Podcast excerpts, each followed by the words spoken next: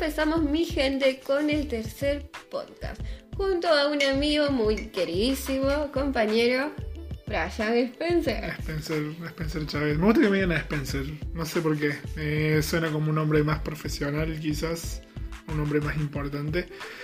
Y estamos en nuestro tercer episodio de nuestro podcast con respecto a Juan. ¿Y hoy qué, qué hablamos hoy?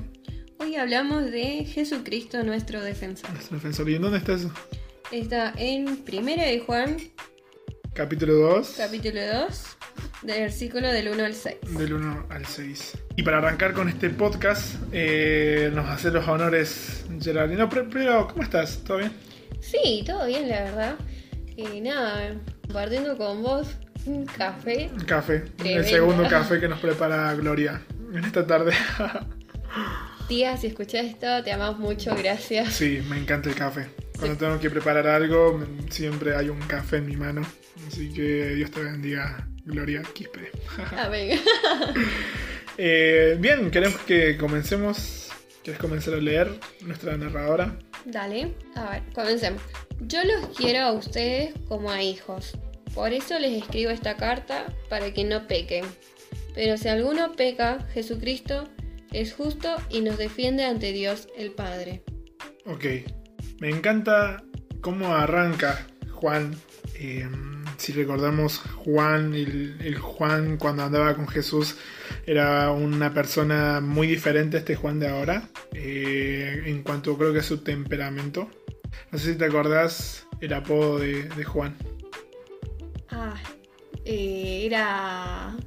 Pará, lo tengo en la punta de la lengua y no lo saco. Hijo. No te acordás todavía. Le decían el hijo del trueno. Ah, claro, el hijo Por- del trueno. Por el ¿Sabes por qué me acordaba también? por- Por el cantante ese nuevo, ¿viste? El de Mm. Trap, Trueno. Sí, Y, se- trueno. y yo sabía que era algo de trueno, pero no sabía qué más. Digo, y si digo trueno nomás. Nah.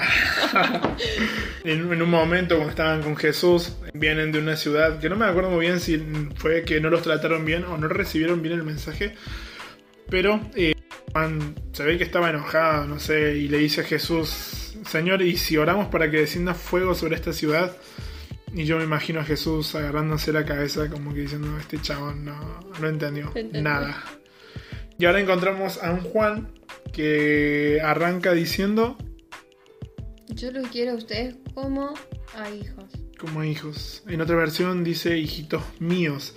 Y encontramos a un Juan totalmente diferente. Y eso me hace acordar a, a mi, a mi madre, a mi vieja. Que les, creo que les pasa a todos los que se convierten en abuelos. Los padres que se convierten en abuelos terminan siendo como que más accesibles con los nietos. Son más amorosos, más cariñosos. La edad y la experiencia los, los Sí, la verdad que tenés razón. Porque, viste, lo de antes y lo de ahora nada que ver con los padres. Antes yo no hacía algo, me mandaba un moco iba volando la chancla de aquí a un metro, literal.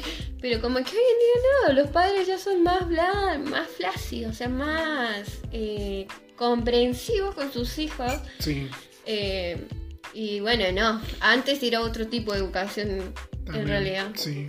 Y eso lo veo en, en mi, en mi vieja, en mi mamá, con mi sobrino, cómo lo trata, como mi sobrino hace lo que quiere. Yo digo, tiempo atrás mamá me se metió una chancleta en la cabeza. Pero bueno, encontramos un Juan totalmente diferente. Y esta carta, Gerald, eh, mientras yo preparaba todo este material, algunos describen o le dan el nombre a esta carta de Juan como si fuera un test o un examen cristiano. Como que podés eh, analizar tu vida cristiana, si está bien, si estás mal, en qué balance. Y no sé vos, pero yo fui, soy muy malo para los exámenes. Uh, yo también tenía que estar estudiando siempre. Y bueno, alguien que no estudiaba y llevaba con mala nota, Mal. te caía Yo en el una. colegio era. Excepto en quinto año, en quinto año fui un muy buen alumno. Eh, sexto también, en cuanto a comportamiento, bien, pero en cuanto a estudiar, más o menos. No, no era mucho lo mío. Después, en el versículo, Juan dice: Les escribo esta carta para que no pequen. Y volvemos a tener el problema del pecado, del podcast que hablamos anterior. Y que te lo quiero resumir brevemente porque Juan dice, le escribo esta carta para que no pequen. Y vuelve la pregunta, pero ¿cómo hacemos si vivimos una vida pecando? Una vida pifiada, nuestra naturaleza es pecadora. Entonces, recordamos versículos anteriores. Versículo.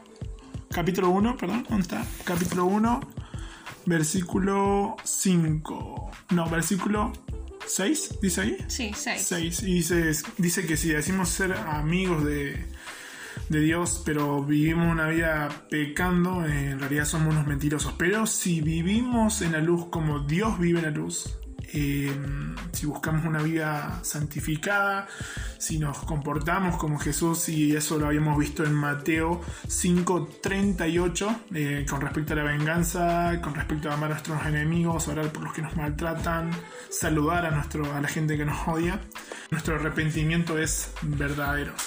Y por ende ya tenemos una solución para el pecado.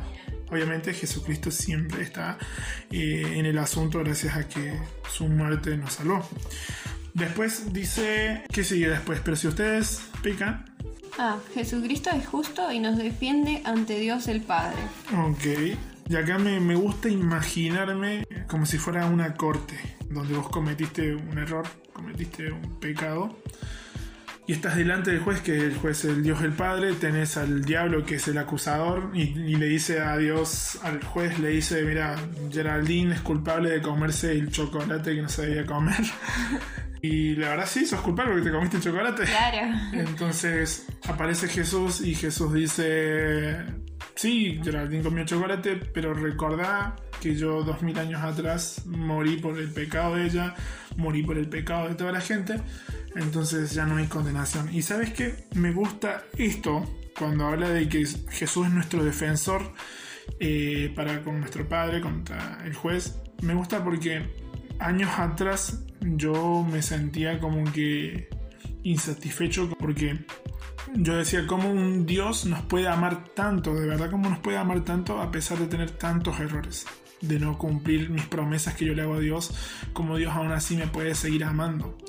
Y bueno, yo pensaba que Dios no, tal vez no me amaba o que me miraba en una forma de juicio, pero recuerdo que un compañero en un evento, nuestra iglesia había, ¿no? había llamado a unos, unos, unos chicos de un campamento para hacer un trabajo evangelístico y una de esas noches yo estoy afuera, salgo afuera de la iglesia y me puse a pensar en eso y un gran compañero me dijo que solamente me bastará en su gracia y que es recibir lo que no merecemos y es recibir el perdón de Dios porque no nos merecemos ir al cielo, no nos merecemos estar en la presencia de Dios, pero gracias a lo que hizo Jesús sí tenemos acceso a eso.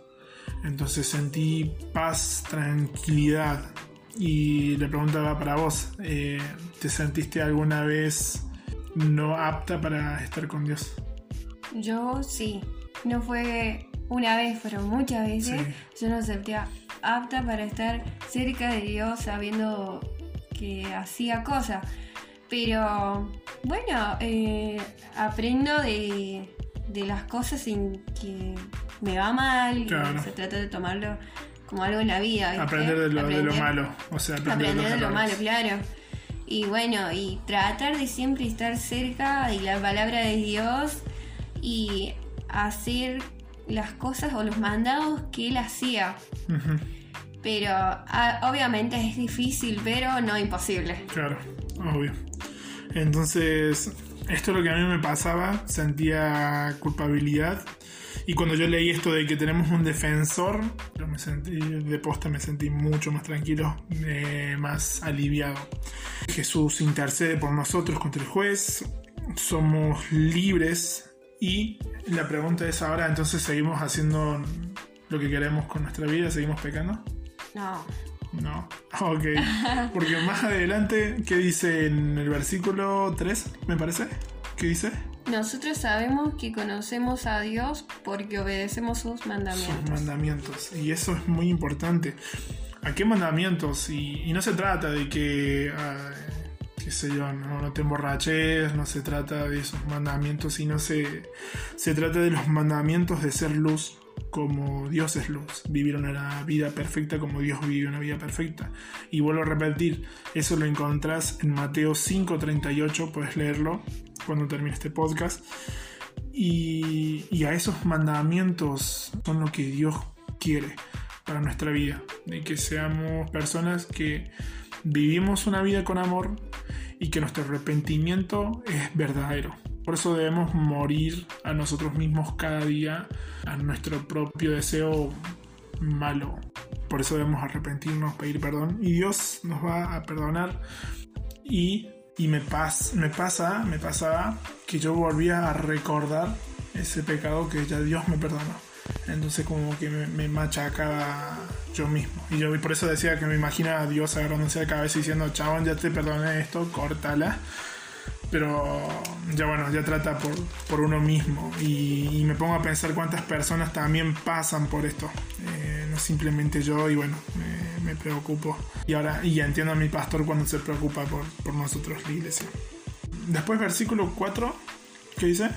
Si alguien dice yo soy amigo de Dios y no obedece, es un mentiroso y no dice la verdad. Todo lelo, eh, hasta el 6.